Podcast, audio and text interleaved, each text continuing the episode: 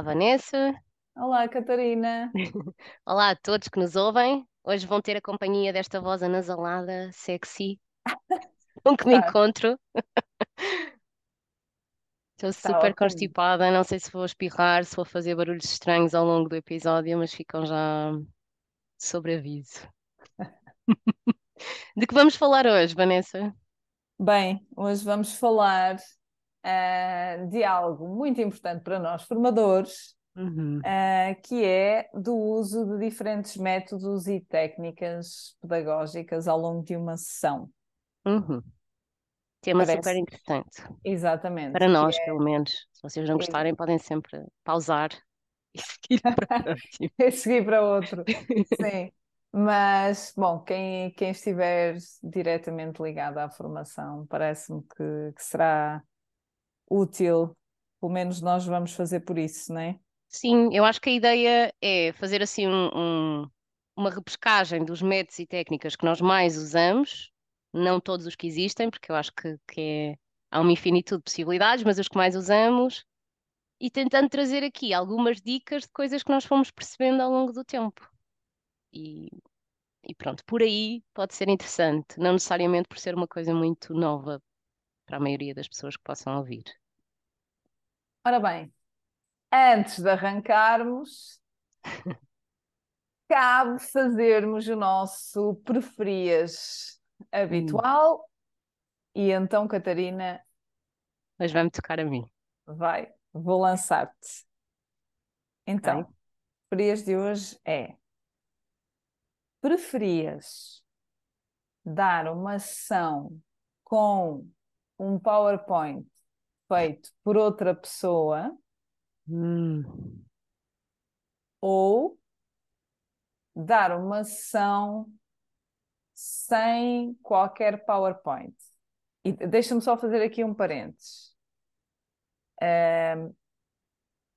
PowerPoint feito por outra pessoa, não no sentido em que, ai, não sei fazer isto, vou, vou pegar aqui numa coisa que é da outra pessoa. Não. Imagina que por alguma circunstância serias obrigada a utilizar um PowerPoint que teria sido feito por outra pessoa, porque é um projeto que engloba, por exemplo, vários formadores ou porque alguma regra em questão.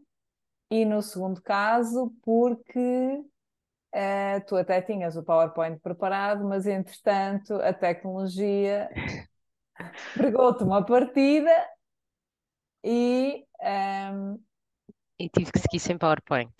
exatamente. Esta para mim é muito fácil. Eu prefiro mil vezes não usar PowerPoint, então. Não porque não me consiga adaptar a um PowerPoint que outra pessoa me passe. Tem, um- tem o seu nível de dificuldade, mas acho que me consigo adaptar. Ahm, mas entre uma coisa e outra, prefiro não usar PowerPoint, porque o uso que eu faço do PowerPoint é muito um uso acessório, ou seja, os meus PowerPoints têm sobretudo imagens ou algum vídeo que eu lá meta pelo meio. uh, key points do que eu estou a falar, mas não é, não é a sessão. E sim, respondendo ao que tu acabaste de mencionar, ou comentando o que tu acabaste de mencionar, já me aconteceu. Aconteceu-me, por exemplo, na EML, o projetor deles não funcionar, eu não tinha levado nenhum. Poderia ter ido buscar ou pedir alguém para trazer, mas isso implicaria estar a perder tempo e nós seguimos sem, sem PowerPoint. E correu super bem. Eu acho que há sessões maravilhosas que não precisam de PowerPoint para nada, não é? Desde que tenham dinâmicas, lá está, uh, técnicas. certas, eu acho que o PowerPoint é só um acessório. Pode ser um PowerPoint, em vez do PowerPoint, escreves os key points num quadro ou num flipchart. Ou... Não, não é preciso PowerPoint. Abaixo os PowerPoints. Olha, eu optaria exatamente pelo mesmo. Já tive que fazer, ou melhor, já me aconteceu ambas Uhum, situações. uhum, Ah, primeiro porque tive um momentos em que colaborei com uma empresa que me obrigava a usar PowerPoints uhum, feitos por outra pessoa e muitas vezes eu tinha acesso a esses PowerPoints na véspera da ação, o que é muito uhum, mau, muito complicado, muito difícil. Ahm, ou então ah, porque é um PowerPoint feito por outra pessoa para cobrir um projeto global. Uh, e também já me aconteceu a tecnologia pegar uma partida e eu não poder usar o PowerPoint. Eu prefiro esta, sem dúvida. Embora eu acho que o PowerPoint uh, seja muito interessante e eu uh, aconselho sempre as pessoas a usarem PowerPoint para terem informação visual que capta a uhum. atenção das pessoas e é muito por isso que uh, ambas usamos muitas imagens não é? para, uhum. para chamar a atenção e permite pôr vídeos e essas coisas, portanto é, é interessante, mas num, numa situação destas, sim. Aliás, eu tenho sempre na mala do carro, uh, não é propriamente um flip chart, mas tenho folhas grandes, mesmo grandes, e tenho post-its, portanto aquela cola que uhum. nos permite colar à parede sem danificar, uhum. post-its coloridos e marcadores, para o caso Teres de criar o teu próprio quadro. Exatamente. ou às vezes, se no local não existir nenhum tipo de quadro ou flipchart, eu também gosto sempre de fazer uns rabiscos e, um, e portanto, já a prevenir, já a prevenir essa, essa possibilidade. Boa. Muito bem. Uh, já, isto já, já acabamos por dar aqui um pequeno início, né? Uh, já. À nossa sessão de hoje. Já. Parece eu acho que podemos começar assim rapidamente por determinar, ou melhor, por referir o que é que, na nossa opinião, determina a escolha das técnicas e metodologias, não é? Não é porque gostamos mais ou menos de uma técnica, porque estamos mais ou menos habituados, elas, elas têm uma razão de ser. E por isso acho que é importante começarmos por dizer que um, o método e a técnica têm que ser escolhidos em função primeiro que tudo, os objetivos que nós temos para a sessão, não é? Se é um objetivo, uh, já falámos sobre isto e eu acho que ainda haveremos de falar mais. Sim. Uh, se é um objetivo no domínio do saber, não é? Algo muito cognitivo. Queremos que, queremos que as pessoas sejam no final da sessão ou no final do programa capazes de explicar algo, de comparar algo, de, de uh, definir algo. Há determinadas técnicas que têm a ver com esta exposição oral, por exemplo, que fazem muito sentido. Mas se o nosso objetivo é mais no domínio do saber fazer qualquer coisa, então há outras técnicas, como o método demonstrativo, por exemplo, que têm obrigatoriamente que ser usadas, porque se a pessoa tem que fazer algo, tem que haver ali um momento de, partilha prático. E Sim. por isso eu diria que os objetivos são o ponto de partida para se escolher o método e a técnica SEARCH. Concordas? Concordo, concordo. E, e não só os objetivos, mas depois também tendo em conta a duração dessa, dessa ação, uh, uh, o diversificar, porque qualquer delas uh, pode funcionar muito bem, mas se esticarmos demasiado, sempre a mesma, uhum. acaba por depois ter o reverso da medalha. Mesmo Sim. um jogo que é uma coisa muito, muito dinâmica, muito interessante, muito chamativa e que, uhum. aliás, está cada vez mais na moda, não é? Hoje uhum. ouvimos falar na gamificação da formação. Uh, se tivermos uma, uma sessão inteira só a jogar, também provavelmente uh, vamos perder alguma coisa, a não ser que seja uma sessão que vem no seguimento de uma outra, não é? Sim. Mas que a sessão inteira uh, ou que o projeto inteiro seja só um jogo, se calhar vai-lhe faltar alguma pata. Por isso. Sim, poderá é, ser, sim. Um, eu estava a pensar também o contrário disso, que é a importância de ser um, estimulante, mas ao mesmo tempo também a importância de não exagerar no quão estimulante é. Não é? Porque também, vamos supor, uma manhã inteira, uma tarde inteira, um dia inteiro sessão de formação, com agora é esta técnica, agora levanta, agora senta, agora jogamos, agora partilhas, agora escreves. Agora... também é muito cansativo. Isto, isto, eu já vi isto, estou a dizer isto porque eu já aprendi isso à minha conta, eu já vi isto acontecer, não é? As pessoas chegarem ao final de uma sessão e elas já estão muito cansadas, já só querem ir embora. Não, já não quero brincar mais, já não quero fazer mais isso. Então, hum, se calhar, principalmente para quem é muito amarelo, muito influente, que gosta de, de formações com energia muito em alta, ter também atenção se isso faz sentido. Um, para todos os grupos, para o tempo que, está, que temos disponível, uh, e se não, é um, se não é um exagero. E, e, sim, tendo em conta outros perfis de pessoas que gostam mais também do momento de reflexão mais individual e de estar no seu canto também para interiorizar e integrar e não Uhum. estar sempre uh, nesse modo tão ativo.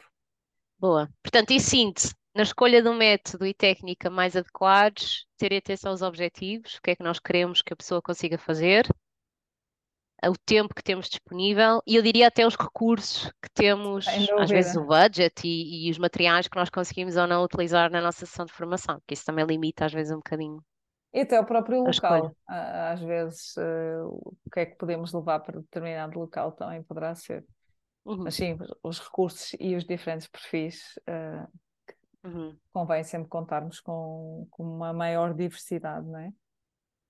Boa. Então, Então, vamos começar uma viagem. posto isto, que métodos e técnicas existem? Acho que vamos começar a elencar e a ideia é ah, elencar cada uma das técnicas, dizer algumas vantagens ou desvantagens que nós vemos nelas, como é que elas se operacionalizam, algumas dicas que nos lembremos e vamos por aí fora até cobrirmos ainda umas quantas.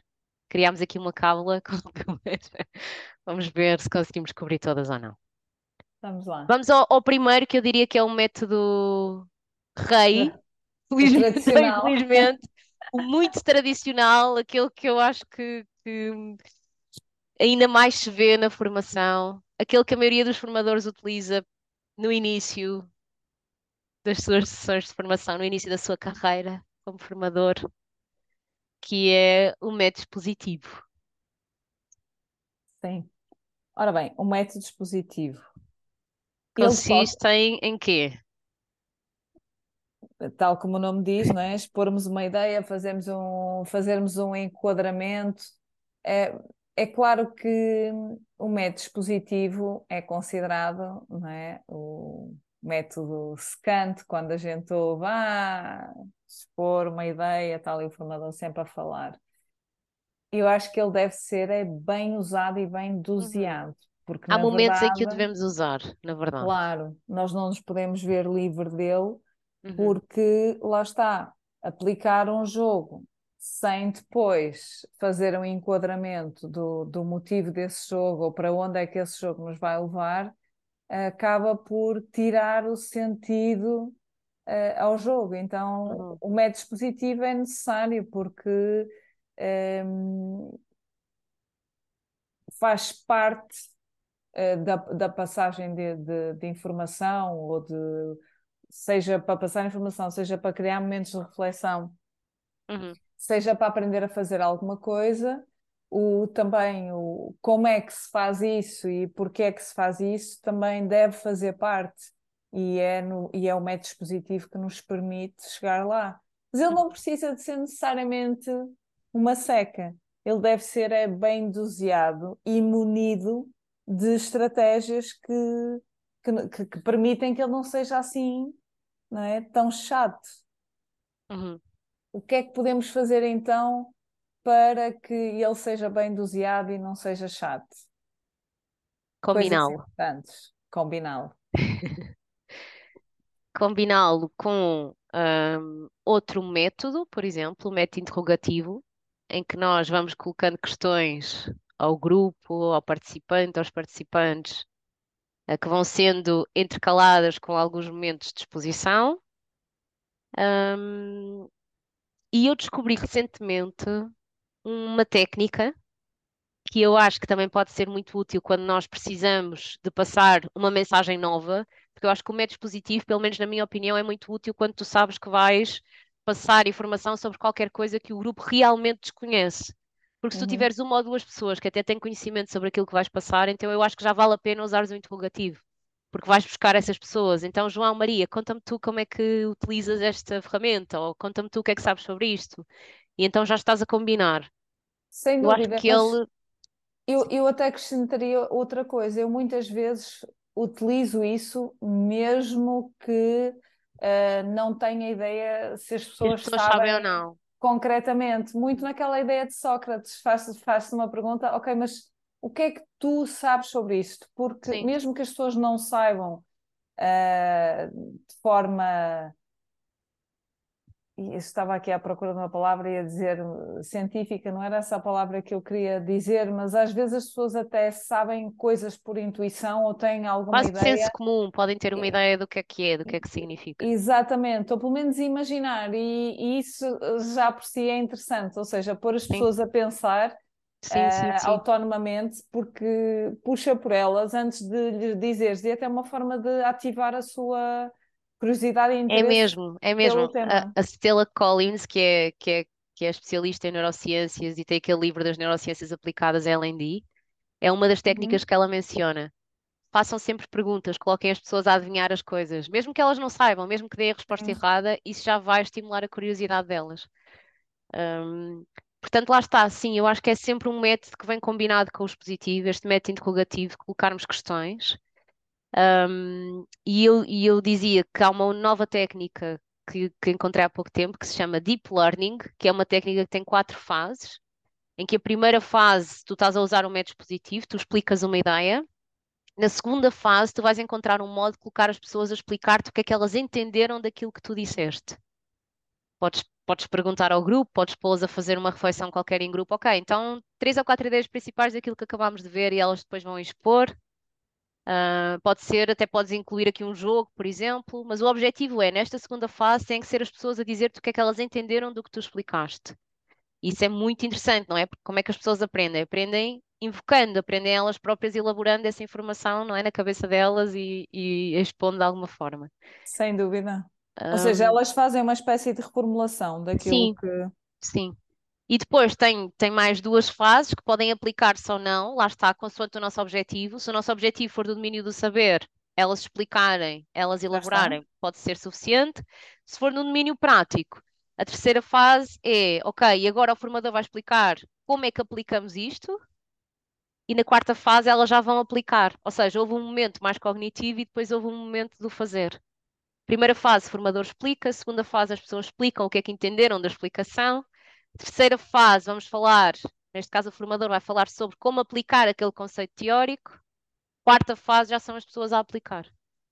Um, pode ser, pode ser, lá está, mais uma forma de, de estimular as pessoas, trazer o formando para o centro da aprendizagem, que é o que o método positivo por vezes falha em fazer, e eu acho que por isso se torna também aborrecido, porque a pessoa não está a fazer parte do processo, ela está passivamente a ouvir um, qualquer coisa.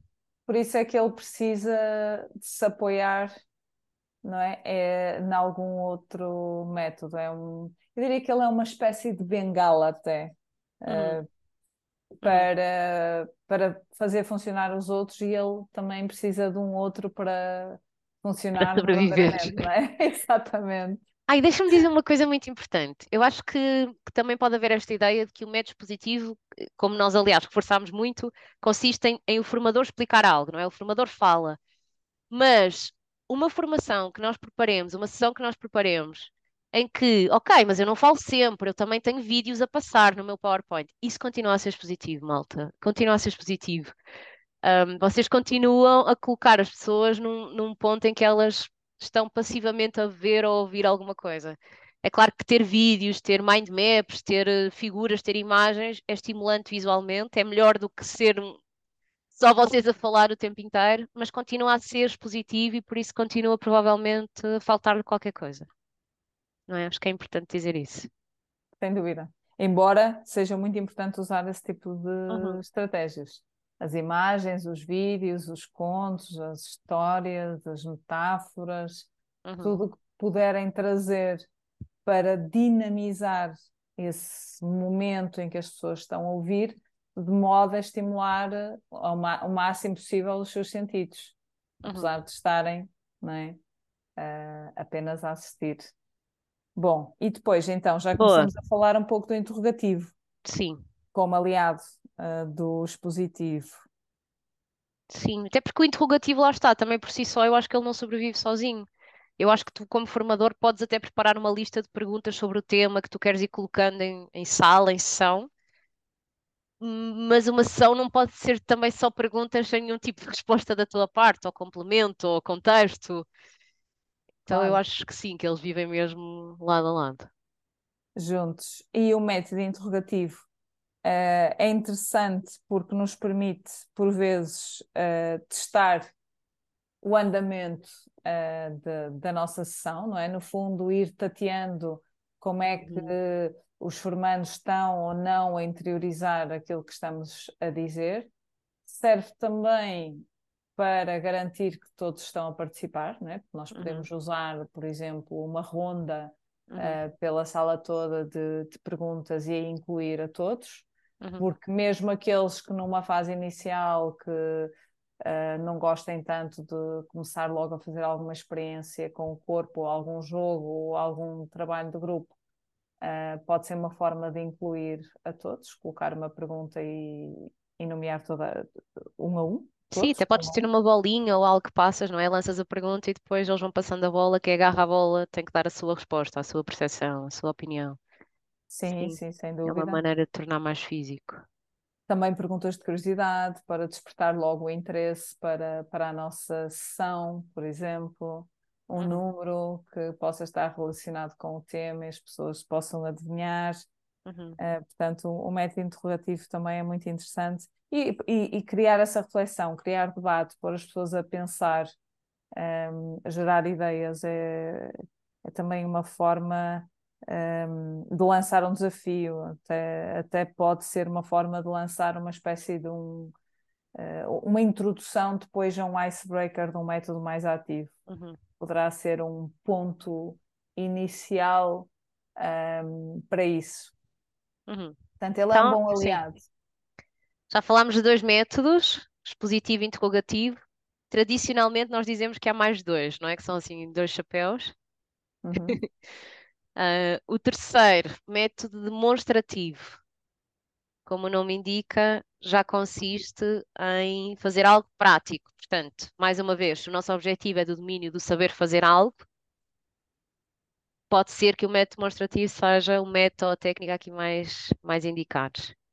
Um, método demonstrativo ou o, o que nós chamamos em contexto organizacional bastante de job shadowing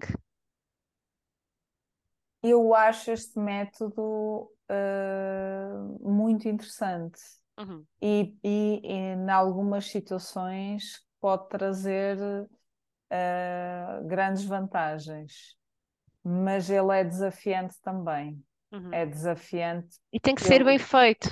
Lá está. Porque não é o eu, estou a fazer qualquer coisa e tu senta-te aqui ao meu lado para ver como é que eu faço. Isso é zero. Pois, Esse é o jogo shadowing que vocês estão a fazer é zero, não está bem.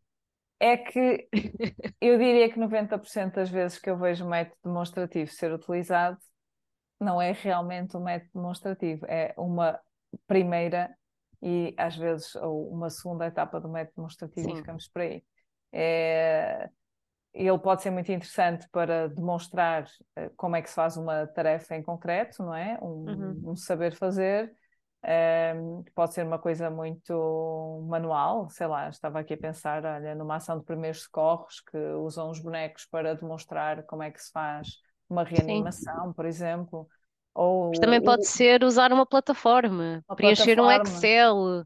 Uma aplicação, uma aplicação, qualquer tipo de software, sem dúvida. O que eu muitas vezes vejo é as pessoas a abrirem essa plataforma, ou essa aplicação, ou esse software que seja, seja qual for o programa, uh, abrem a aplicação, mostram os passos, as pessoas veem e ficamos por aí.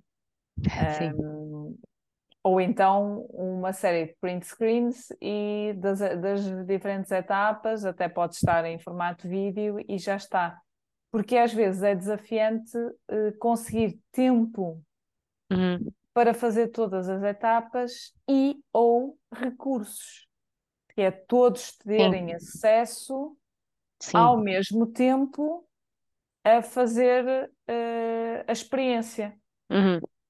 Até muitas vezes nessa, nessas ações de primeiros socorros, por exemplo, não há bonecos para todos. Ou então há dois ou três e as pessoas estão à espera não sei quanto tempo umas das outras para conseguirem fazer. Nos softwares, às vezes, as pessoas não têm todas uh, o computador, ou não têm todos um acesso a, ao programa, ou não têm última versão todos do, do programa. Um, Sim, portanto então é um então método que tem que ser escolhido. Muito... Pois, com muito cuidado, não é? Claro, Porque tem que se ter, tem que se ter estes.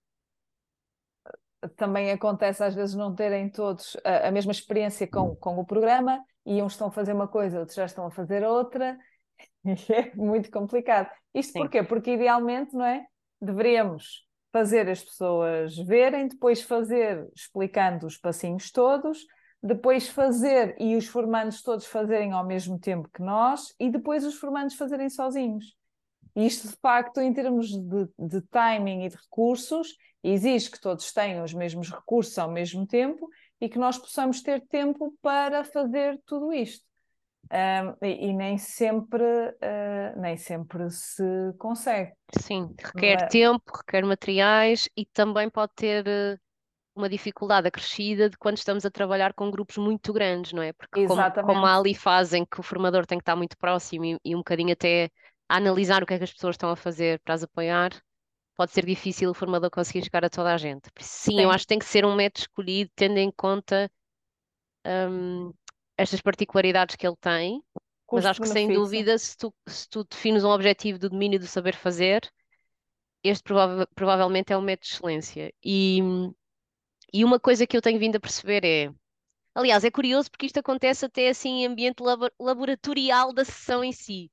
Se tu pedires a um grupo para serem eles a dinamizar o método demonstrativo Um, e eles querem ensinar os colegas a fazer origami, imagina, e saltam uma das etapas, alguém no grupo não vai conseguir fazer. Isto acontece sempre e dá sempre ótimas reflexões. Tu queres saltar uma etapa e vais acabar por perder mais tempo no fim porque tiveste que voltar atrás, porque há sempre uma ou duas pessoas porque não seguiste todos os passinhos que ficaram pelo caminho, que é muito o retrato do que depois acontece mesmo no dia a dia.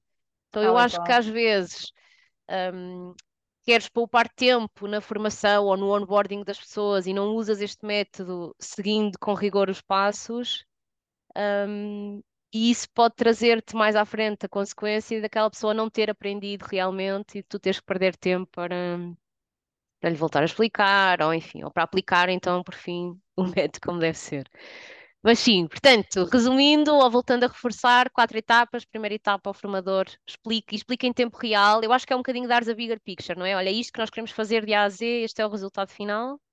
Uhum. Segunda etapa, tu já vais explicar com passinhos e com detalhes e às vezes com algumas dicas de- do que fazer em cada momento.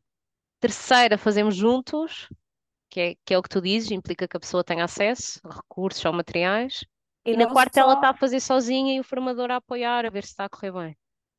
E não, exatamente, eu diria que muitas vezes o que acontece na, na terceira etapa é se o grupo é muito heterogéneo e não está exatamente ao mesmo nível em termos de experiência, ehm, o, o ter que, que esperar por todos para avançar para a etapa seguinte faz às vezes com que, não é, uns já fizeram há muito e estão Uhum, a querer avançar e outros estão com dificuldades, e lá está, se o grupo for grande, eh, pode ser complicado. Eu diria que para usar este método é essencial garantir que todos têm os mesmos recursos e que o grupo é pequeno, eh, uhum, no sentido em que tu consegues dar um, o apoio a todos.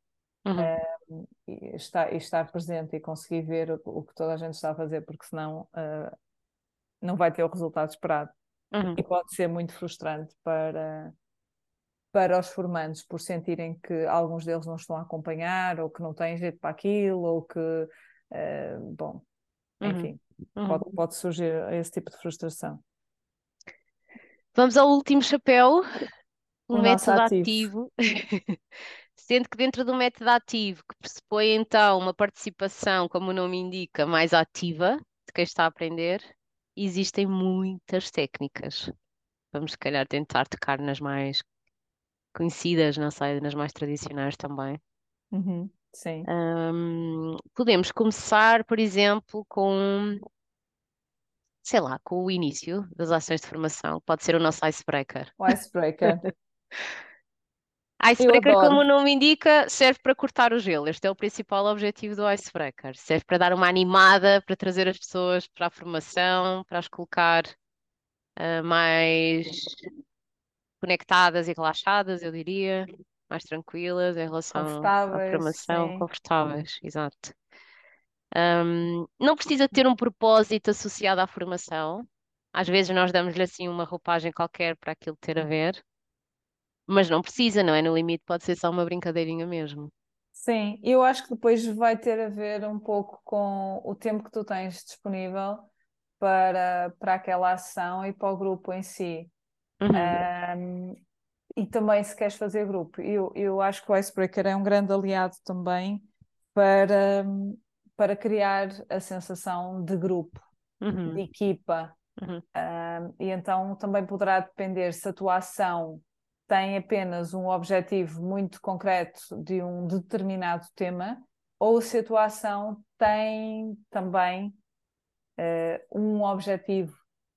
Eu iria dizer secundário, não, às vezes não quero dizer que seja secundário, mas enfim, uh, de, de também criar união, motivação, conexão dentro do grupo. E o icebreaker pode servir também esse, esse objetivo seja, ter esse momento mais de, ok, vamos aqui predispor as pessoas para esta ação, criar conforto, quebrar este gelo para não começarmos logo assim derrompante, um, mas também tra trazer esse momento de vamos conhecer um pouco uh, entre nós uhum. e criar já aqui um momento em que possamos começar uma ligação uh, neste, neste grupo. E depois, claro, vai depender da nossa criatividade e eh, do que é que. Há icebreakers que poderão servir ao mesmo tempo para criar um momento divertido, para criar ligação no grupo e até já introduzir o próprio tema da sim, sessão. Sim, era o que dizia, não é obrigatório, mas eu acho que, que podemos dar-lhe assim já um sentido. Um, assim, a título de exemplo, que eu acho que é engraçado deixar assim dois ou três exemplos. Um, olha, um icebreaker que fiz esta semana, toda a gente tinha uma corda na cadeira, toda a gente tinha que dar o nó à corda com aquele twist de sim, mas quando tocas na corda não podes mais largar, como se as tuas mãos tivessem uma cola muito forte. Uh, e ganha quem primeiro conseguir dar o nó cego cumprindo esta regra. E isso servia para introduzir o conceito da preparação, como a preparação é importante porque tu fazes, tu, tu é que cruzas os braços antes mesmo de agarrar na corda e dás o um nó. Eu estou a fazer gestos, ninguém está a ver, mas é isso. Um, portanto, tu cruzas os braços e, quando, e agarras na corda e quando largas fica o nó feito. E eu queria muito falar sobre a preparação que serve para dar o nó na corda, mas depois também serve, por exemplo, para o trabalho em equipa. Um, lá está o exemplo de um icebreaker tinha como principal propósito as pessoas se descontraírem e, e brincarem um bocadinho, mas que já estava ligado com aquilo que eu queria que fosse o primeiro, primeiro ponto da nossa agenda. Um, pode haver icebreakers, sei lá, toda a gente escolhe um objeto com o qual se identifique e apresenta-se rapidamente a partir desse objeto. Estava a pensar justamente nesse. Uh, gosto muito e esse funciona especialmente bem quando as pessoas estão online, por exemplo, que têm uhum. alguma coisa ao pé delas e uhum. e, e, podem trazer qualquer coisa delas para, para a sessão facilmente. Uhum. uhum. E é muito engraçado.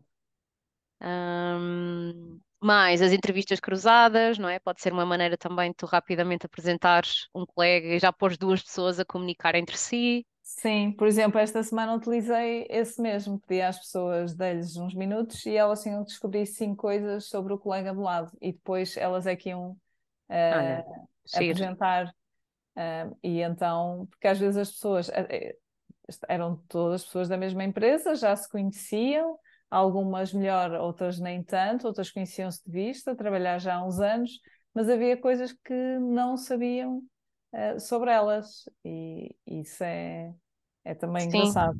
Eu acho que no icebreaker e na parte aqui da apresentação, deixa-me só dizer isto, é importante, muito importante, como em todas as técnicas, uh, ter-se noção de quanto tempo nós temos para gastar nesta atividade, não é? Uma sessão que dura uma hora ou duas, não é suposto estarmos a fazer entrevistas cruzadas, provavelmente num grupo de 15 pessoas, porque isso vai levar meia hora da sessão, não faz sentido nenhum. Um, então, quando o tempo é muito curto, eu acho que tem que se usar outras estratégias, que até pode ser, uh, mesmo online, no chat, vamos usar o chat para dizeres o teu nome, dizeres um hobby, dizeres, por exemplo, sei lá, se fosses um animal, que animal serias e porquê? Já é uma maneira de quebrar o gelo e de não ocupares muito tempo da sessão. As pessoas não estão a apresentar, têm que escrever qualquer coisa. Uhum.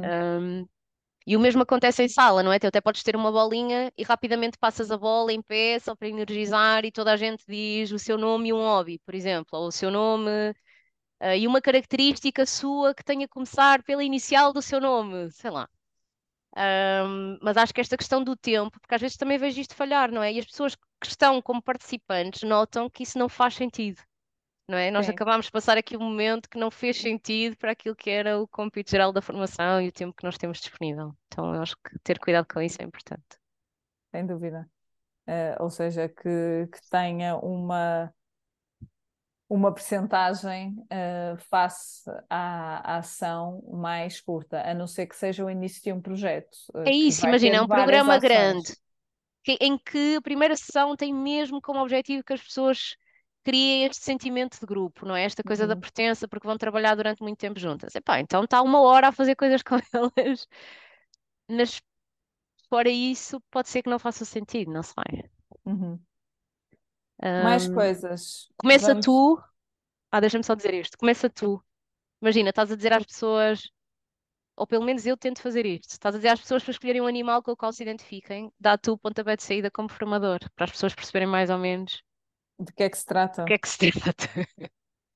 Sim, porque o primeiro é sempre mais, mais difícil. Mais difícil arrancar, não é? Olha, o que é que difere o icebreaker do jogo pedagógico? Para tocarmos já noutra técnica, na tua opinião. Olha, primeiro o icebreaker uh, pode ser uma coisa uh, realmente curtinha e que sirva só para dar esse pontapé uh, de saída.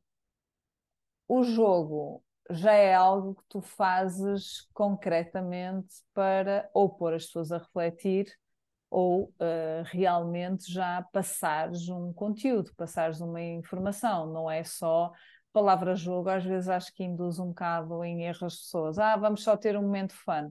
Não é só um momento fun. Um jogo é introduzido por um motivo específico uhum. para que uhum. as pessoas fiquem a pensar em uhum. algum uhum. conteúdo que tu queres passar.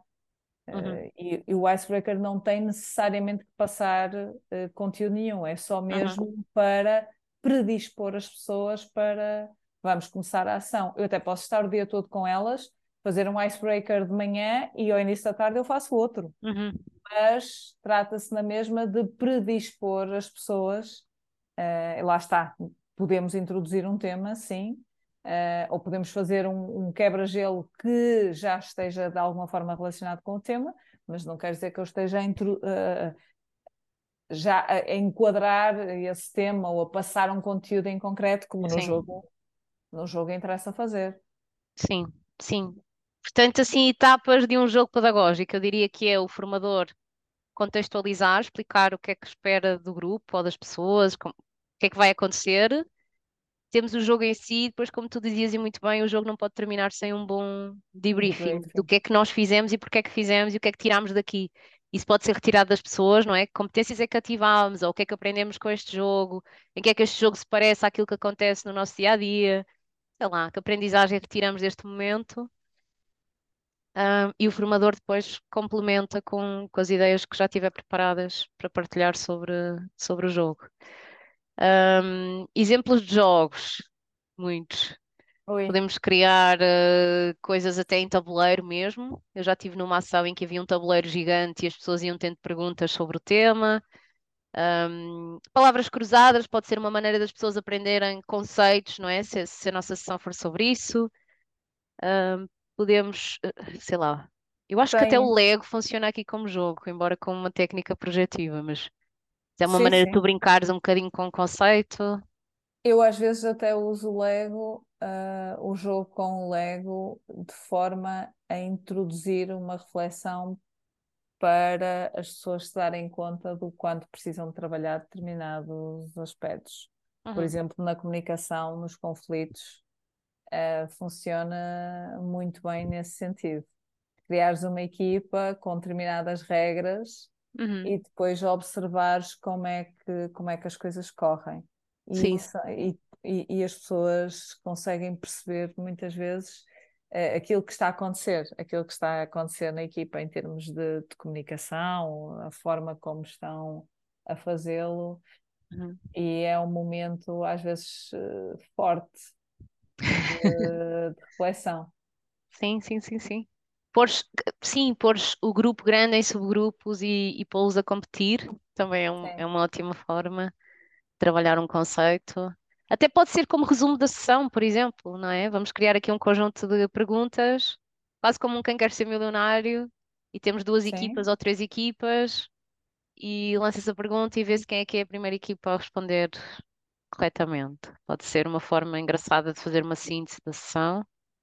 Ou um Kahoot Ah, exato, e também. depois temos estas ferramentas digitais que eu acho que hoje em dia também nos ajudam muito. O Kahoot para fazer esses quizzes, o Mentimeter, ah, o Geniali, que tem imensos jogos, imensos, imensos, imensos, gratuitos. Na versão gratuita já oferece imensas coisas, até escape rooms e, e, e mesmo jogos de tabuleiro em que tu crias perguntas e as pessoas vão andando com as pecinhas.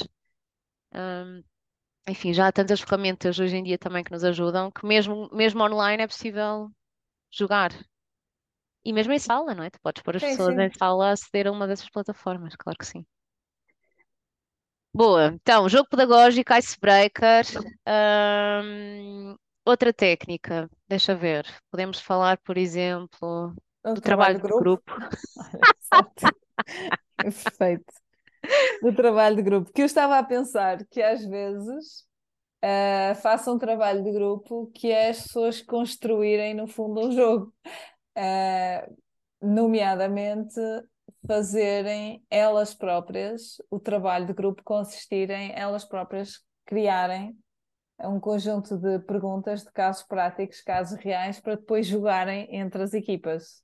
E isso é super interessante, porque elas vão criar casos delas, Sim, provavelmente situações delas para resolver.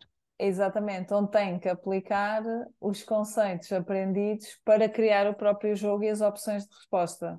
Uhum, Uh, então gosto muito de fazer isso porque acho que é completo, que é uma forma de perceber se os conceitos estão, estão bem integrados, obrigas a organizarem-se nesse sentido, obrigas a pensarem numa aplicação real prática e depois ainda tem a parte do jogo a seguir, porque vamos usar o que elas criaram no jogo. uhum. Eu uso e abuso do trabalho de grupo, vou-te dizer, gosto muito. Uh, acho que é uma, uma, uma, uma técnica prática de utilizar, porque tu consegues adaptar facilmente. Se Uhum, tens grupos maiores, fazes grupos maiores. Uh, se tens grupos mais pequenos, provavelmente permite fazer uh, grupos mais, mais pequenos, se bem que isso depois tem a ver com o tempo e com também a questão da troca de ideias que que se pretende, eu diria, com um trabalho de grupo, não se pode fazer a pares, há coisas que Pode, eu faço importante. muito, eu chamo-lhe speed dating, ponho as pessoas em pé, ponho-as a pensar sobre qualquer coisa, tenho uma buzina, não é? Eu buzina, elas têm que se juntar com alguém a Sim, pares, também. partilham consoante o que for o objetivo do exercício e quando ouvem a buzina têm que trocar e, e, e falam com outra pessoa. Que pode ser a pares, eu habitualmente faço esta a pares, mas até poderiam ser grupos três, juntem-se em grupos três e partilhem. Sim, eu acho que há coisas que fazem muito sentido fazer a pares, eh, determinadas partilhas, mas depois também há eh, trabalhos que três, quatro pessoas acho que é o ideal para ver Sim, uma, uma sim. troca mais rica Uhum, de, de ideias.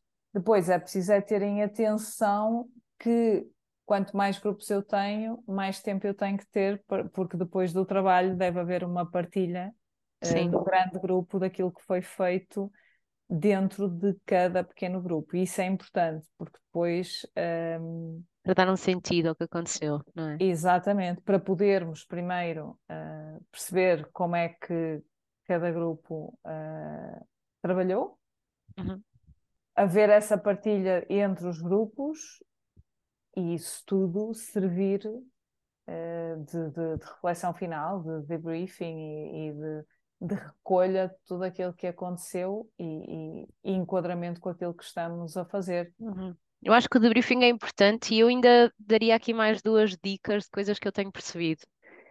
Uh, que é a questão dos, dos tempos, ou seja, quando lanças um trabalho de grupo, estás a lidar com pessoas que têm às vezes ritmos diferentes e que, e que trabalham de maneira diferente, e eu acho que é importante ficar logo bem definido quanto tempo as pessoas têm para terminar a tarefa que tu lhes estás a dar em grupo, porque Uhum. acho que isso as ajuda a balizar e evita ali alguns problemas, depois alguns constrangimentos quando queres parar o tempo e vamos para outra fase.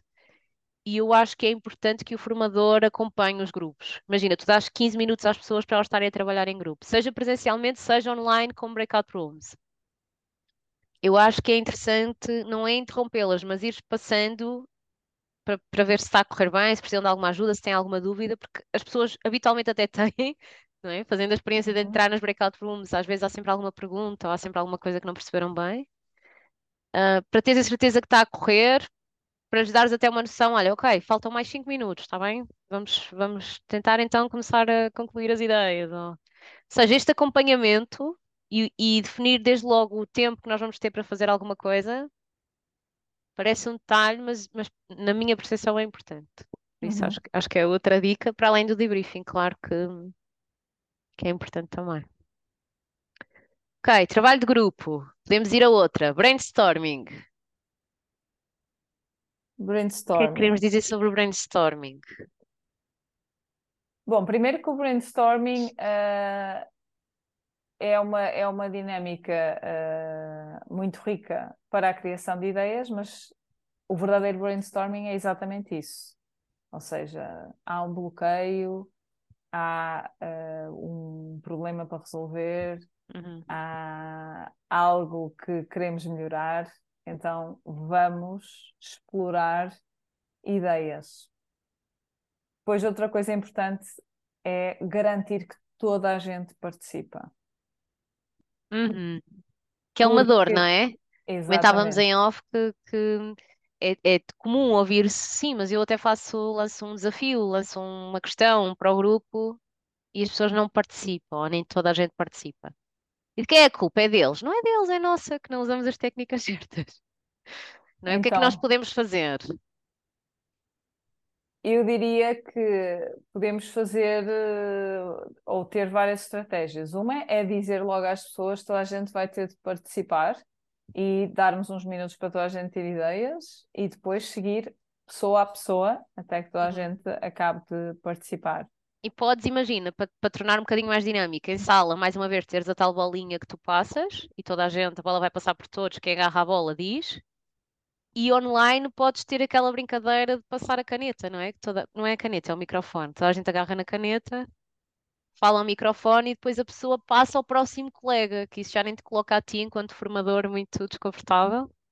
É a pessoa que escolhe o próximo que vai, que vai partilhar. Pode ser. também podemos depois fazer mini grupos, não é? Eh, Uhum. depois de dar esses minutos e, e garantir que toda a gente, por exemplo, já anotou alguma ideia, alguma coisa, depois pô-las a discutir em pequenos grupos, ah, Uhum. antes de depois darem as ideias. Uhum. Outra coisa também se pode fazer é pô-las a, a escrever em cartões e depois Uhum. fazer a recolha desses cartões. Sim, de maneira No que elas não tenham que se expor, não é? Pode ser outra ideia. exatamente. No final, depois, eh, recolher os cartões todos e dizer em voz alta todas as ideias que lá estão. E se quisermos, depois passar à parte da seleção das ideias, escrevermos, anotarmos nós para que toda a gente veja e depois fazer essa seleção, ou até voltar a passar os cartões por toda a gente, sem que eles estejam assinados, é claro, e toda a gente dar um, atribuir um valor a cada Uhum. cartão e ir excluindo aqueles que têm menor valor global. Também pode ser eh, uma, uma forma. Olha, hoje em dia, online, já há ferramentas que nos permitem fazer isso. Que podemos usar em sala e, e para as formações online eu acho que funciona muito bem. Um, o, o O Padlet, por Padlet. exemplo, o Mural, já permite que as Uhum. pessoas escrevam e que os outros depois avaliem e deem uma pontuação ou coloquem likes ou coraçõezinhos ou o que nós selecionarmos naquilo que foi a partilha dos colegas, de maneira a termos até uma votação depois em relação às opções que lá estão. Eu gosto muito do Padlet, mesmo para, eh, para mini grupos, ou seja, depois de cada pessoa ter pensado em ideias, depois mini grupos e fazer um, um- uma coluna para cada Uhum. grupo e projetar e vermos no final o que é que cada grupo escreveu.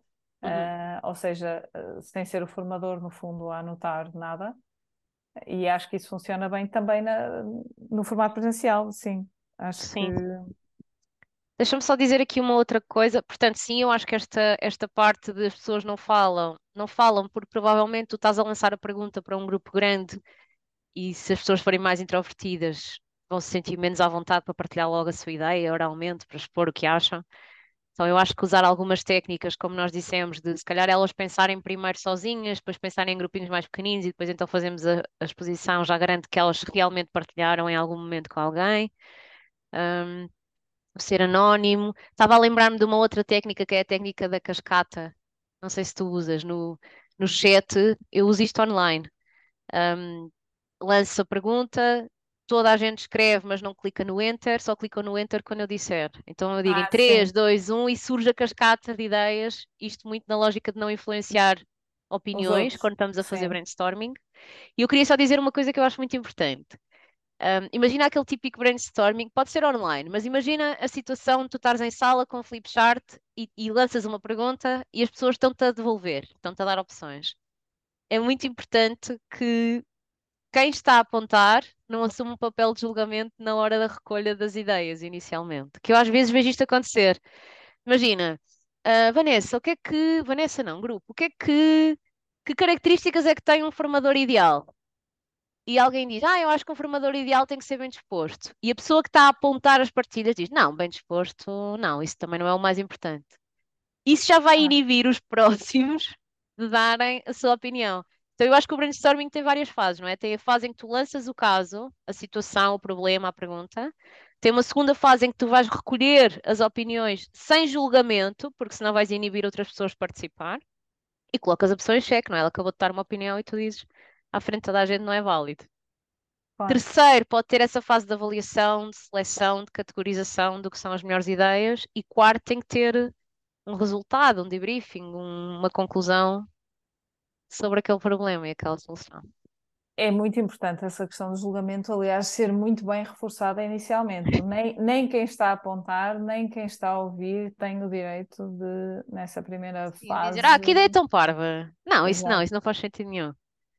Isso Ah, deita o não, brainstorming por terra, não é? Porque é, é, esse primeiro passo é sim. simplesmente soltar, soltar, soltar, soltar ideias. Bem, Boa. Roleplay case study. roleplay. É, ok, então roleplay, vamos ao roleplay. Vamos primeiro a roleplay.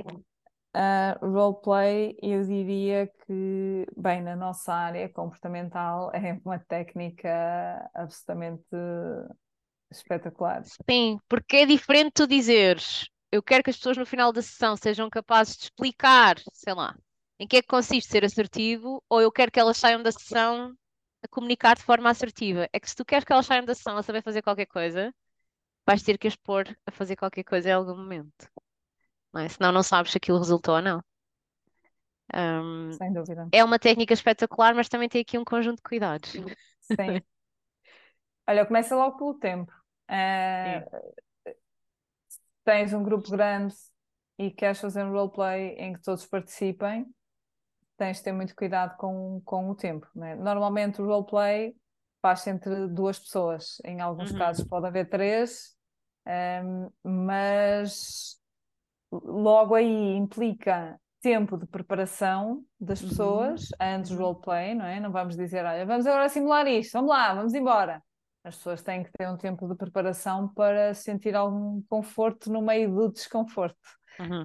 E depois o tempo do próprio roleplay e depois o tempo do feedback, que é muito Sim. importante. Eu diria que essa Então, é tipo, para mim, naquilo que eu vejo acontecer, essa é a primeira dica importantíssima do roleplay, que é dar um papel ao resto das pessoas que não estão a fazer o roleplay. Elas têm que ser observadoras, elas têm que saber que é isso que espera delas, e mais, elas têm que saber o que é que estão a observar. Eu muitas vezes, antes de começar o roleplay, já definimos quase uma grelha de observação. O que é que eu quero ver neste roleplay? Imagina que é sobre assertividade. O que é que significa ser assertivo? E ter, e ter esta reflexão antes vai ajudar as pessoas a saber exatamente o que é que elas têm que observar no roleplay. Eu acho isso importante. Já senti também na pele o dinamizar um roleplay em que não ficou muito claro que é que as pessoas estavam a ver e depois na hora do feedback elas não, não, aquilo não, não sai muito sumo. Às vezes também acontece é as pessoas entre colegas, eh, isto, isto para contextualizar, porque nós normalmente fazemos um feedback no final do roleplay em que primeiro há uma Uhum. auto-avaliação, ou seja, perguntar às pessoas implicadas no próprio roleplay como é que foi, uh, quais foram os pontos mais fortes, quais foram os pontos que poderiam uh, melhorar ou fazer diferente uma próxima vez. Depois pediram feedback ao grupo que esteve a observar e depois então o feedback do formador. Isto Uhum. leva tempo. O formador é o último, também outra dica muito importante. O formador não é o primeiro a dizer vocês fizeram isto bem, fizeram isto mal.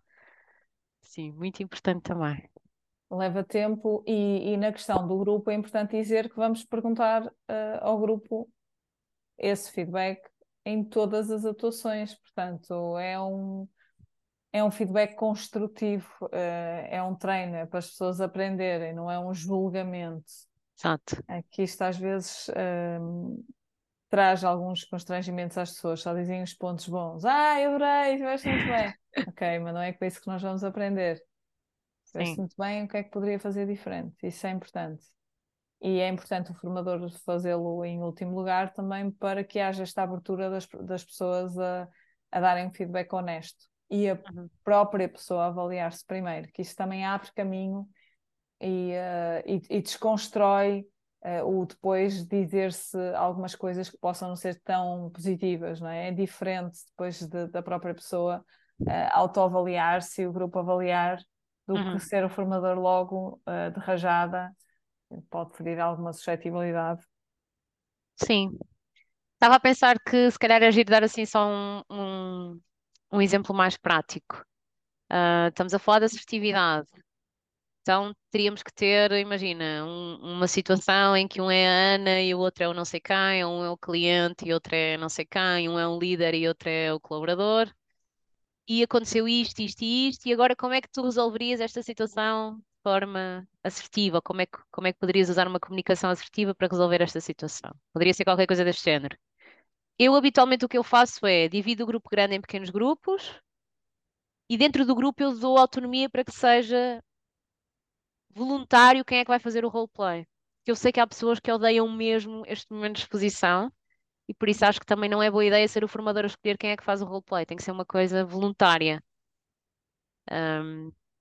Sim, é assim, eu não, eu não escolho, uh, mas eu, se, quando é possível, eu divido o grupo de forma que toda a gente tenha uma participação. Às vezes não é possível, e às vezes tem grupos de três e há um que participa na estratégia, mas depois fica como observador. Sim. Mas Sim. para mim o ideal é que todos o façam. Que todos façam o roleplay. Que todos façam pois, idealmente sim, mas eu habitualmente não tenho tempo para isso. Pois, sendo é, honesta. Num também... grupo de 10 ou 12, eu, eu imagina, e já vou dar assim, só para dar uma estimativa também de tempos. Um, eu coloco o grupo a pensar na estratégia e dou 10 minutos para prepararem o caso o que é que eles vão fazer, não é? Com base no que nós estivemos a ver, normalmente Sim. aquilo acontece já depois de um, de um, sei lá, numa contextualização sobre o que é que é ser assertivo, etc. Eles vão criar a estratégia, depois há ali duas pessoas no grupo que vão então fazer o roleplay, duas ou três, consoante as figuras do roleplay.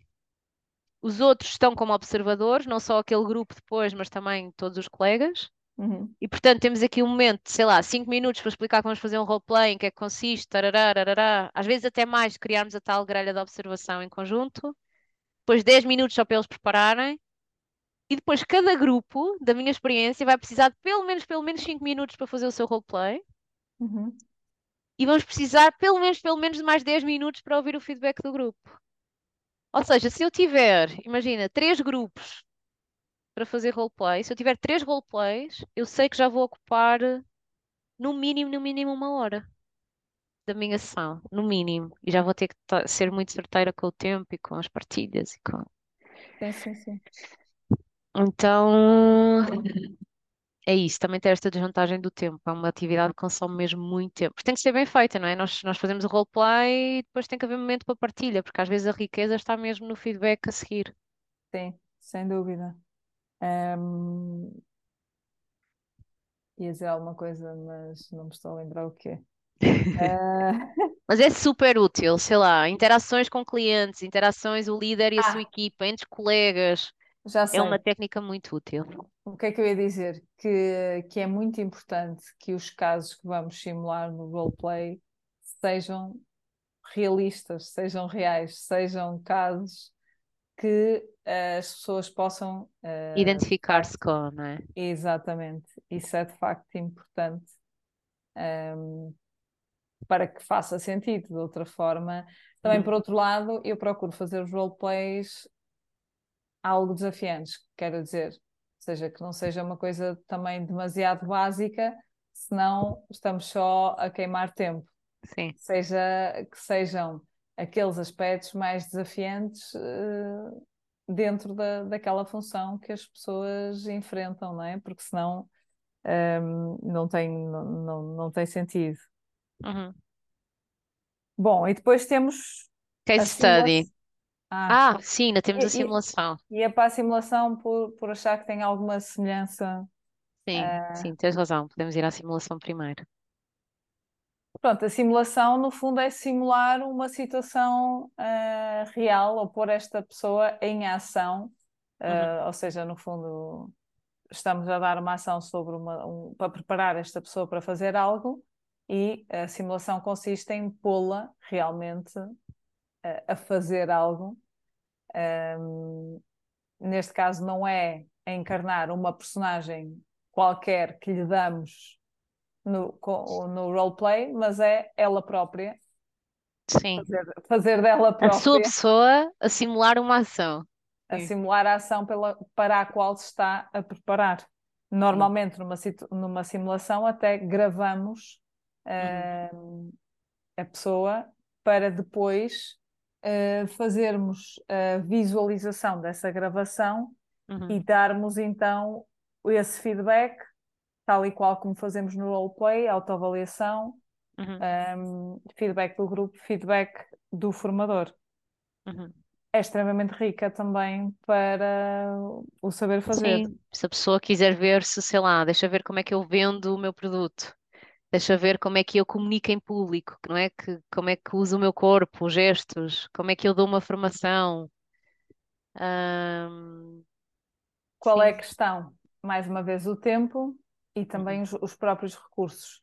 Isto porque normalmente a simulação deve ser preparada com tempo, ou seja, se eu vou ter que fazer uma simulação, eu não vou na própria sessão dizer à pessoa: olha, daqui a 10 minutos vais fazer uma simulação. Normalmente a pessoa tem um tempo de preparação entre uma sessão e outra para que Uhum. aconteça essa simulação. Pode acontecer de eh, não ter, mas hum, eu estava a pensar aqui num caso em concreto de apresentações em público, que às vezes é feito no próprio dia, mas eh, há um aviso antes da, da ação começar que isso irá acontecer nessa, nessa ação. Ou seja, a Uhum. pessoa quando se inscreve já sabe que isso irá acontecer. Eh, e é reforçado no início da, da própria sessão. Mas idealmente a pessoa tem um tempo de preparação para realmente preparar-se com Uhum. tempo para que se sinta mais confortável e, eh, e depois possa fazer a simulação na, na própria sessão. Olha, olha o que tu acabaste de referir, não é? Estava a pensar, apresentações em público.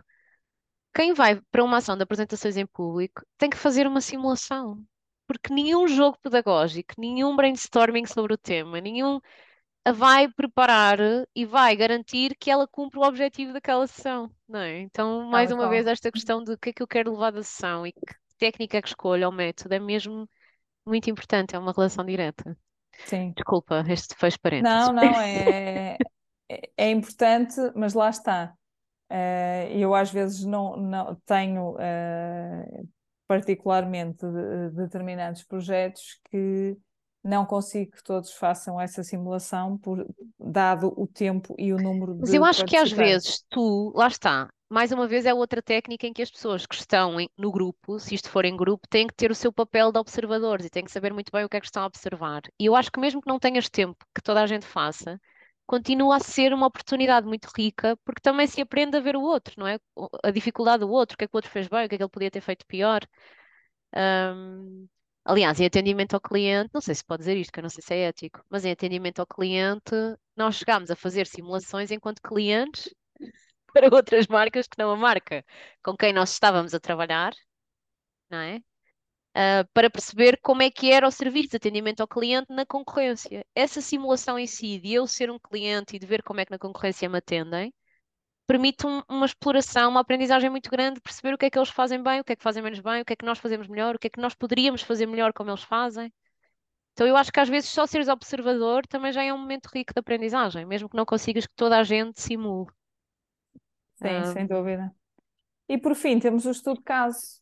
temos o estudo de caso. Casos que podem ser casos reais, não é? Mais uma vez, podemos ir buscar, podemos e devemos, desde sempre ir buscar casos com, com os quais as pessoas se identifiquem. Ahm, também podem ser casos que tu vais buscar que estejam ligados ao tema, imagina, se tu não conseguires fazer essa recolha. Ou podes ainda, na própria sessão, que eu acho que é muito interessante, dividir as pessoas em grupos. Cada grupo cria um caso, uma situação que queira resolver, baseada naquele conteúdo, e depois trocamos entre nós, não é? Ahm, para resolver, por exemplo. Pode ser uma maneira de criar os, os casos. O que é que queremos dizer mais sobre isto? Ahm, eu gosto muito desta, desta técnica e às vezes, quando possível, trago algum caso mesmo real que aconteceu Uhum, e gosto de dar às pessoas sem lhes dar o resultado. Ou seja, tu, tu podes fazer duas maneiras, ou seja, é um caso que correu mal. E tu uhum, podes dar um estudo de caso completo, qual foi o problema, como é que ele foi resolvido e pedir às pessoas para eh, terem, eh, refletirem, terem ideias de como é que resolveriam. Isto até pode ser feito, dar-se o caso eh, no final de uma sessão e darem e dar-se tempo para que as pessoas, entretanto, tragam para a sessão essas ideias e depois até discutam em pequenos grupos e depois em grande grupo. Ou então ah, dar um caso sem esse resultado, pôr as pessoas a pensar o que é que fariam e depois discutirem ah, uhum. novamente esses trâmites todos e depois dares então ah, o caso tal como ele aconteceu. Sim, com aquele possível resultado, Uhum, mas que não tem que ser único, sim.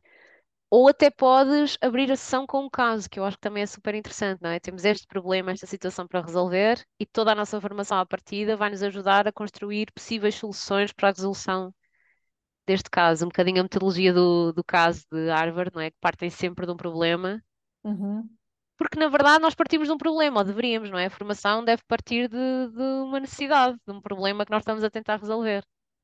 Um, e pode ser uma maneira também até de criar maior engagement, não é? Está aqui uma situação muito concreta e esta formação nós agora vamos ver um conjunto de técnicas e de ideias e vamos conversar e vamos fazer tudo isto para chegar depois a possíveis soluções. Ou seja, abrimos com o caso e fechamos com o caso.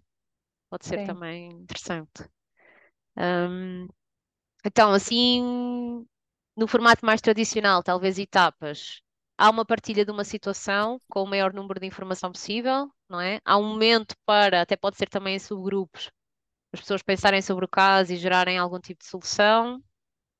Um, tem que haver um- uma partilha, um debate, não é? E o formador tem aqui a função de orientar um bocadinho esse, esse momento. E depois tem que haver um momento final de alguma conclusão, de alguma reflexão. Não significa que tenhamos de chegar a uma solução. Às vezes há problemas e casos que têm até mais que uma. tem várias Ah, possibilidades.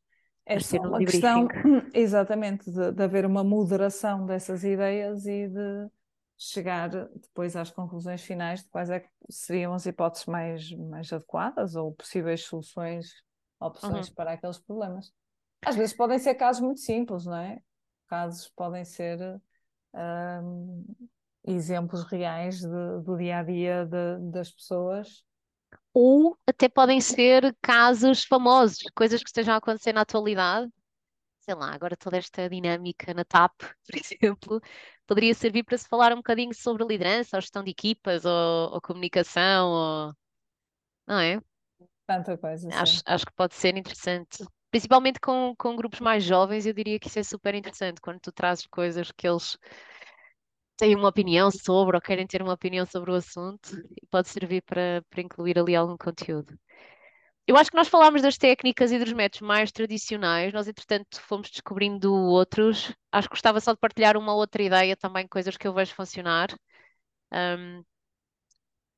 Um, um- eu acho que, que uma sessão muito engraçada pode ser, se tu tiveres tempo, imagina, dentro de um programa, um, numa sessão mais longa, tu pôres, imagina, cada pessoa a partilhar qual é que é a sua maior dificuldade dentro do tema e depois criares uma dinâmica em que em subgrupos eles, eles estão um, a receber conselhos tipo de consultores. Imagina, tens um grupo de quatro pessoas, uma tem dois minutos para partilhar o seu problema, o grupo tem dois minutos para fazer perguntas sobre o problema para ver se percebeu bem, e a seguir ela fica calada e fica a ouvir aquilo que são as opiniões dos colegas de como é que eles resolveriam aquela situação, aquela sua dificuldade. Um, fazes isso durante 4 ou 5 minutos, essa partilha, e depois ela tem mais um momento no final, um minuto ou dois, para, para dizer o que é que achou e o que é que, o que, é que fez mais sentido. Acho que é Olha, muito eu, útil, às vezes tu aprendes muito com os pares. Tal e qual. E, e eu gosto muito disso, especialmente quando tens num grupo, às vezes, eh, dentro da mesma empresa, pessoas com eh, experiências muito diferentes, uns que já estão há imensos anos, têm eh, muita experiência naquilo, mas às vezes até acabam por eh, estar mais mecânicos nas coisas, diria eu. Uhum, E por outro lado, tens aqueles que hum, estão com pouca experiência, ganham em ouvir aqueles que já estão há muitos anos. Por outro lado, aqueles que já estão há muitos anos também ganham em ouvir aqueles que acabam de chegar com ideias eh, novas, uhum, frescas. uhum. E acho que, acho que essa partilha é super interessante. Porque hum, são pessoas que estão a partilhar da mesma realidade e acho que os colegas têm muito a dizer uns aos outros Sim, e sim. muitas vezes não têm e- esse, essa oportunidade. Por isso é que eu te estou a dizer, não é? Que eu acho que até pode ser só uma sessão. Tu podes criar uma sessão em que tu vais aprender Sim, com os pares e se calhar até vai ser mais rica do que qualquer modelo ou teoria que tu fosse levar para eles resolverem os seus problemas. sem dúvida. É, é no fundo uma, é, é uma facilitação de troca de, de experiências e de partilhas. sim. E, e, e, e é muito rica. E eu, quando tenho projetos mais longos, muitas das vezes a minha primeira sessão passa muito por aí. Boa. Ahm, Estou a lembrar-me de outras que nós usamos muito, o World Café, usamos muitíssimo, que é um Uhum. misto, eu diria, de brainstorming com trabalho de grupo, em que as pessoas vão passando por estações, não é? Em cada estação há uma pergunta, um desafio, e toda a gente dá a sua opinião e depois vai passando por todas as mesas, assim, num ambiente informal, descontraído. É muito giro, sei lá, quais são os problemas de comunicação que existem na tua equipa ou nesta empresa, ou o que é que significa ser um bom líder, ou, e tu vais criando um conjunto de questões à volta daquilo e toda a gente participa, e escreve e partilha. Sim. Ou o que é que podiam melhorar, ah, na Sim. vossa relação com o cliente, por exemplo? Uhum. Ah, às vezes saem coisas muito interessantes deste, deste tipo de Sim. partilhas e de reflexão. Fisher Ball para um grupo maior, em que tens um, um círculo de cadeiras. Se isto funciona bem para um grupo muito grande. Um grupo pequeno acho que não é uma boa dinâmica, mas um grupo grande, tens um, um grupo, um conjunto de muitas cadeiras numa roda e depois tens uma roda mais pequenina no meio dessa maior, com quatro ou cinco cadeiras, e uma dessas cadeiras tem que estar sempre livre. Então, toda a gente que está na roda de fora ouve e, e quando quer entrar na discussão, vai se sentar na cadeira na roda do meio e alguém da roda do meio tem que sair. É uma maneira também de se falar de vários temas. O formador pode ir colocando perguntas, toda a gente está a ouvir, toda a gente tem a oportunidade de ir ao meio falar. É muito giro. Enfim, há muitas mais, muitas mais. Portanto, voltando só ao início, tem a ver com o objetivo, com aquilo que queremos que as pessoas aprendam, com o tempo que temos, com os recursos. Hum, mas é possível fazer muita coisa. Sem E dúvida. pronto. Acho que já vamos ah, bastante alongadas no tempo, como aliás é nosso panágio, mas enfim, ah, parece-me também que era importante Uhum. Acho que ainda não tínhamos falado de métodos e técnicas e é, Ainda não, e acho que fizemos aqui uma viagem que, que- que é era uma viagem gira. Incluir todas estas técnicas, estes métodos, já que Uhum. falamos de formação, não é? E pronto, Esperamos que seja útil, que façam um bom uso, que partilhem connosco que técnicas ou métodos habitualmente usam, quais é que vão experimentar, que outros é que nós não mencionámos e que vale mesmo a pena nós experimentarmos, não é? Sim, sem dúvida, há outros exemplos ou dúvidas ou opiniões diferentes das nossas que tenham. Uhum. Estamos sempre ávidas para ouvir os vossos comentários. Super. E é isso. Muito Bom obrigada. trabalho, colegas. Obrigada. Obrigada, Vanessa. Obrigada, Catarina. Obrigada a todos. Até uma próxima. Até à próxima.